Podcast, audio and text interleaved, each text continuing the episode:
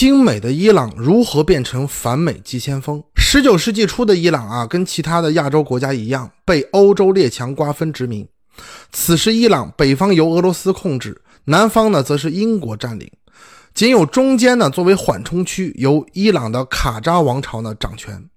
第一次世界大战结束后呢，英国虽然在一九二一年撤军。但却暗中扶持了另另一股势力，就是当时波斯哥萨克骑兵旅的指挥官巴列维，并支持他在同年呢发动军事政变，成功的推翻卡扎王朝，建立了巴列维王朝，并在一九三五年把国名改回伊朗。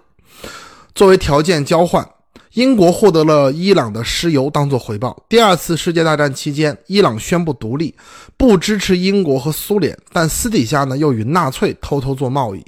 结果就是英苏坦克直接开进伊朗，推翻了巴列维王朝。巴列维退休后呢，被流放到海外，由二十二岁的儿子巴列维二世继位。二世上台后呢，英美为了获得伊朗的石油，并保持在中东的势力，对这位留美的小国王相当的支持。一九四五年二战结束后，伊朗的石油呢，依然掌握在英国石油公司手中。但在一九五一年，世界各地的殖民地啊相继独立，民族主义蓬勃发展。在这种浪潮下，一个叫做摩萨台的人呢，成为新的首相，架空了小国王，然后推行改革。他上台第一件事情就是把伊朗的石油收归国有，此举当然让英美不满。在一九五三年呢，发动了军事政变，在美国 CIA 和英国军情六处的策动下，推翻了摩萨台，让小国王呢重新继位。从此，伊朗算是死心塌地的当美国的干儿子。小国王呢，在一九六三年实行白色革命，依照美国的蓝图进行各方面农业与工业改革。在石油产业井喷下，伊朗成为了当时世界上第九大富国。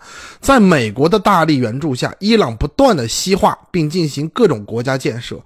当时的高速公路、体育馆，包括插头标准，都是按照欧洲标准。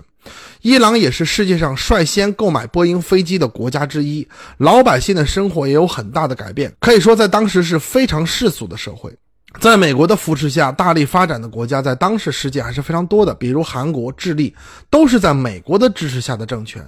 共同点呢，都是经济发展不错。美国呢，其实呢，就是让这些国家知道，老大是我，你们的政府、你们的人民都得听我的。同时，国家财富呢，大多呢就流向了富人手中，贫富差距呢越来越大，导致人民的不满呢日益升高。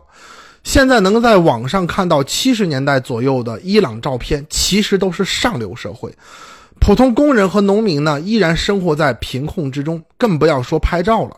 而这时候站出来的人，就是伊斯兰的宗教领袖何梅尼。结果不久呢，就被政府呢驱逐出境，流亡法国。虽然何梅尼呢在法国，却时时刻刻关心国内局势。终于在一九七九年爆发了反巴列维的运动，这就是伊朗伊斯兰革命。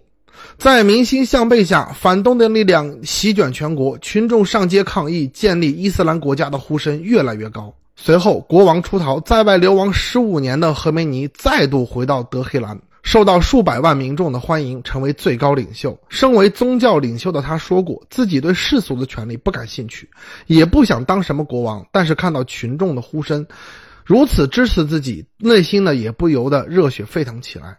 想起那句话：“莫忘世上苦人多。”说过不喜欢权力的他，最后呢被动成为了威权统治者。从此，伊朗变成了一个政教合一的伊斯兰国家。新政府上台后，急于增加自己的区域影响力，向外输出什叶派革命，扶植了叙利亚的阿德萨政权，暗中支持黎巴嫩的真主党。